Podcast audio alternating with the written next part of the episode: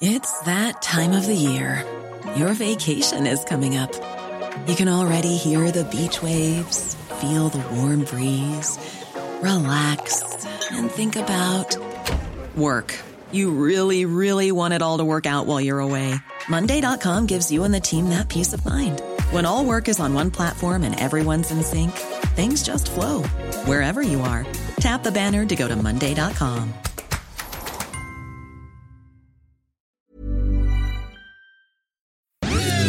Dixo presenta Factor Kaiser con Max Kaiser. Dixo is back. Información trascendente con Max Kaiser. Factor de cambio. Factor Kaiser. Tema número uno. México no es Argentina. Tema número dos. La Guardia Nacional agarra más migrantes que delincuentes. Tema número tres. Nueva improvisación y no resuelven el desabasto inhumano de medicinas en México. Esos son los tres temas que vamos a ver el día de hoy en el episodio 135 de Factor Kaiser. Hoy es lunes 20 de noviembre. Empiezan las precampañas, empiezan los grandes debates, ahora sí, sobre temas de futuro, sobre el futuro de este país. No de otros, no de otros lugares del continente. Tenemos que concentrarnos en el futuro de México en las condiciones políticas de México, en la batalla electoral de México, en las diferentes opciones que tenemos aquí, en este país, en el que nos toca vivir a ti y a mí y que tú y yo tenemos que rescatar. Por eso te invito a que no solo veas este capítulo, sino que lo compartas por todos lados, que lo mandes a aquellas personas que crees que necesitan convertirse en factor de cambio con buena información, comprendiendo los temas del día.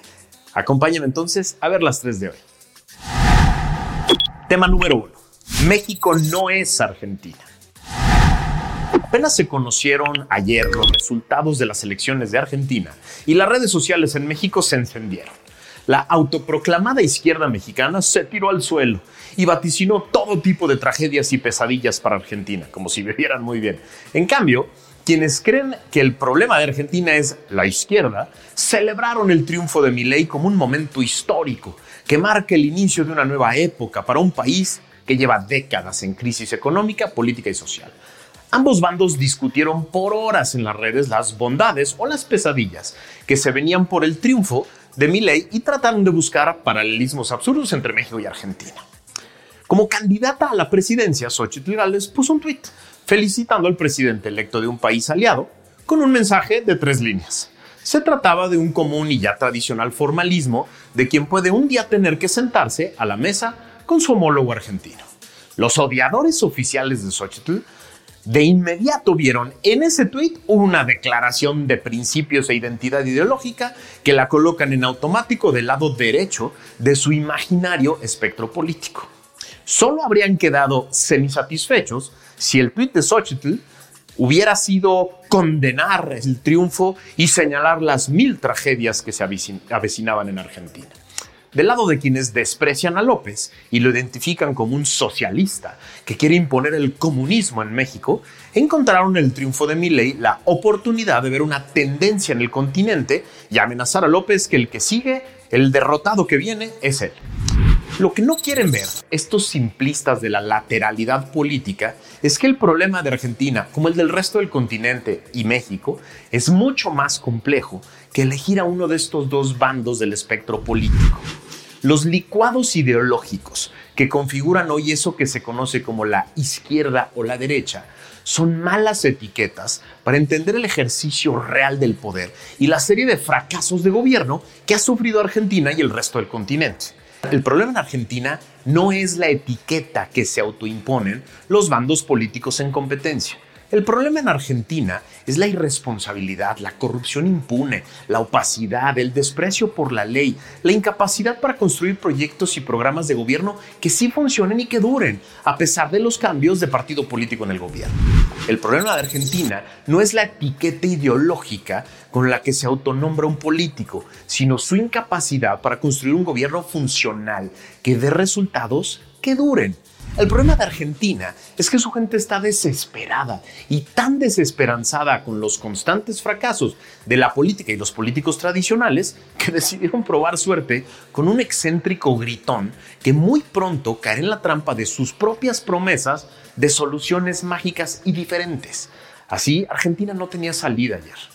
Su decisión era elegir entre el idiota que dirige la economía actual, que es un desastre, o el payaso que afirma que todo es culpa de los zurdos y que todo se resuelve ganándole a los zurdos. Por eso México no es Argentina. El año que entra se elige en México entre dos opciones. Dos opciones políticas que nada tienen que ver con esta supuesta lateralidad facilota de la política electoral que muchos presumen. En 2024, la elección en México no es entre las autoproclamadas izquierdas o derechas, sino entre la continuidad de un proyecto populista, corrupto, fracasado, que abusa del poder impunemente, y una alternativa de cambio democrático que ponga en el centro el respeto a la ley y a las instituciones, que se base en la integridad y en la capacidad de sus líderes y que sea transparente y rinda cuentas. La elección en México en 2024 no es entre izquierdas y derechas, sino entre más populismo corrupto y fracasado o una alternativa democrática que dé resultados. Si tú crees que López y su obradorato son de izquierda, a pesar de la hipermilitarización, el intento de destrucción de las instituciones que limitan el abuso de poder y protegen las libertades de todos, la destrucción del sistema de salud pública para los más pobres, sus alianzas electorales con los partidos de ultraderecha como Encuentro Social y la prioridad presupuestal en obras faraónicas que solo benefician a algunas empresas, entonces en realidad no entiendes cuáles son las causas que las izquierdas tradicionales dicen defender. Sería una verdadera estupidez que en México cayéramos en la trampa de ubicar al obradorato como izquierda y les permitiéramos hacer una campaña de eslogans genéricos de ese bando político, asumiéndose como moralmente superiores porque son de izquierda y aman al pueblo, en lugar de someter al gobierno corrupto y fracasado de López a la rendición normal de cuentas de una democracia. Seríamos muy pendejos si le permitimos a Claudia y a López escaparse de esa rendición de cuentas y los dejamos hacer discursos cursis y genéricos sobre las supuestas bondades de esta autoproclamada izquierda. Quizá el único paralelismo que se puede hacer entre México y Argentina es que la mayoría de las personas salieron a emitir un voto de castigo en contra de un gobierno que prometió soluciones mágicas y que acabó destruyendo todo lo que pudo. No tengo duda de que el año que entra las urnas mexicanas se van a llenar de votos de castigo, de todas aquellas personas que se saben traicionadas por un gobierno que les prometió de todo, les prometió hacer todo diferente y resultó ser el más corrupto, el más mentiroso, el más oscuro y el más antidemocrático de la historia de México. Tema 2. La Guardia Nacional agarra más migrantes que delincuentes. Gracias a una nota de ayer del periódico El Economista, nos enteramos de que con cifras del INEGI se muestra que en 2022 las tareas de seguridad por parte de la Guardia Nacional se centraron en la contención de migrantes, pues experimentó un incremento de 432% de los rescates, así les dicen, de personas en situación de movilidad. Ese es el eufemismo. En cambio, las detenciones por posibles delitos disminuyeron casi 60%. De acuerdo con el Censo Nacional de Seguridad Pública 2023 del INEGI, a lo largo de 2022, la Guardia Nacional informó sobre el rescate, en realidad detención, de 177 mil personas en contexto de movilidad, migrantes pues. Esta cifra representa un aumento de 462% de los casos en comparación con 2021, cuando se rescataron, detuvieron a 30 mil personas migrantes, así como un 2.000% más que lo reportado en 2020 y 679% más respecto del 2019.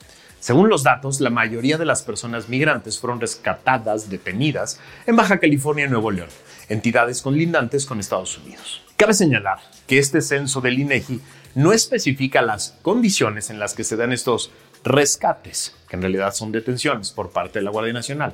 No obstante, es conveniente recordar que en diversas ocasiones organizaciones defensoras de los derechos humanos especializadas en migración han advertido sobre el uso del término rescates, por parte del gobierno federal, el cual se trata de un eufemismo claro para referirse a los operativos con fines de verificación o revisión migratoria, para luego guardarlos en esos terribles centros de detención que se queman. En contraste, datos del INEGI muestran que en 2022 la Guardia Nacional reportó solo 2.814 puestas a disposición de personas ante el Ministerio Público o la Autoridad de Justicia Cívica por posibles delitos, lo que representa 59.9% menos que lo reportado un año antes, así como 62 y 69% menos que en 2020 y 2019. Y es que de la mano de las detenciones también disminuyó las persecuciones de delitos. Según los datos del INEGI, durante 2022 la Guardia Nacional registró 5.376 presuntos delitos en las puestas a disposición de personas ante el Ministerio Público. En comparación con 2021, esta cifra representa una disminución del 66%. Del total de presuntos delitos registrados en las puestas a disposición de personas ante el MP, Robo fue el delito de mayor frecuencia, al concentrar 26%, seguido de narcomenudeo, el cual se denunció 680 casos. Toda la Guardia Nacional. Es decir, si sumamos las detenciones a migrantes en 2022, que son 177.166, más las detenciones de presuntos delincuentes en 2022, que son 2.814, nos da un total de 179.980. En porcentajes es brutal. El 98.5% de las detenciones que hizo la Guardia Nacional en 2022 fue de migrantes y solo el 1.5% fue de presuntos delincuentes. ¿Es esa la Guardia Nacional que te prometieron? ¿Una simple policía migratoria? Por eso ama a López, porque convirtió a la Guardia Nacional en el muro migratorio que prometió, pagado por México, tal como lo prometió. ¿Es la Guardia Nacional eso que queríamos? ¿La policía que iba a acabar con la inseguridad? En realidad no. El 98.5% de sus acciones se dirigen a detener migrantes. Tema número 3. Nueva improvisación y no resuelven el desabasto inhumano de medicinas. Gracias a una nota del periódico Reforma del día de hoy, nos enteramos de que el gobierno sigue improvisando para tratar de resolver el inhumano desabasto que ellos mismos crearon. Las compras consolidadas de medicamentos y material de curación tendrán una cuarta encargada en lo que va de esta administración, la Secretaría de Salud Federal, aunque el desabasto claramente continúa. Desde diciembre del 2018, las licitaciones han sido controladas primero por la Secretaría de Hacienda, un despropósito que ya explicamos, luego por la Oficina de Servicios para Proyectos de Naciones Unidas, UNOPS, y un fracaso total y posteriormente por el Instituto de Salud para el Bienestar, el INSABI, que ya murió, que ya fracasó, que al estar en proceso de extinción hoy ya no puede seguir con la carga de esa tarea. Durante tres sexenios, las compras consolidadas habían estado a cargo del IMSS, con resultados normalmente positivos. El pasado 30 de octubre, la Dirección General de Recursos Materiales, ahora de la Secretaría de Salud, convocó una licitación consolidada complementaria a las que realizó el INSABI para el periodo 23-24, que fueron un desastre. Sin embargo, la escasez de medicamentos e insumos en la red hospitalaria aún persiste y ha orillado a pacientes a esperar meses o a veces años y además a endeudarse con sus propios recursos para conseguir los medicamentos que necesitan. Incluso se dejó venir una avalancha de reclamos judiciales y procesos, amparos y todo tipo de recursos contra el INSS, el ISTE y la Secretaría de Salud, según el informe de radiografía del desabasto de medicamentos publicado en julio. Hace unas semanas, el presidente López anunció ahora que Birmex y Cofepris firmaron un convenio para implementar el Almacén Nacional de Medicamentos, es decir, la megafarmacia del bienestar, otra ocurrencia que fue presentada como alternativa al desabasto. La Cámara Nacional de la Industria Farmacéutica, la Canifarma, ha advertido que el desabasto en el sector público es cercano al 27%. No se ha logrado recuperar debido a que todos los cambios en estas dependencias en diferentes momentos han sido un desastre. Cinco años de improvisaciones, cinco años de fracaso, soberbia, corrupción y necedades que han tenido que pagar con su salud y con su vida miles de mexicanos. Este es el gobierno inhumano que se dice de izquierda a pesar de haber abandonado a los más necesitados. Por eso te digo, olvídate de las etiquetas, olvídate de estas etiquetas ideológicas.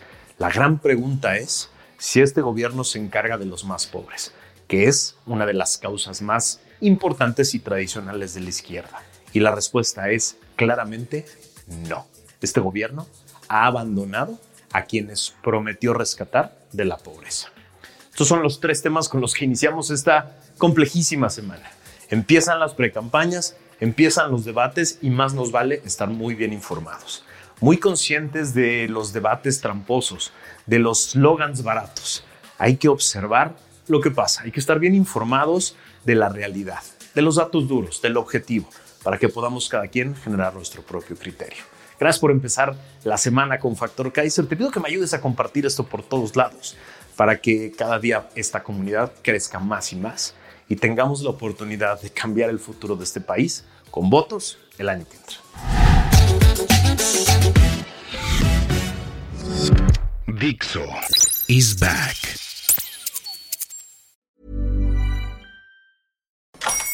Hola, buenos días, mi pana. Buenos días, bienvenido a Sherwin Williams. ¡Ey! ¿Qué onda, compadre?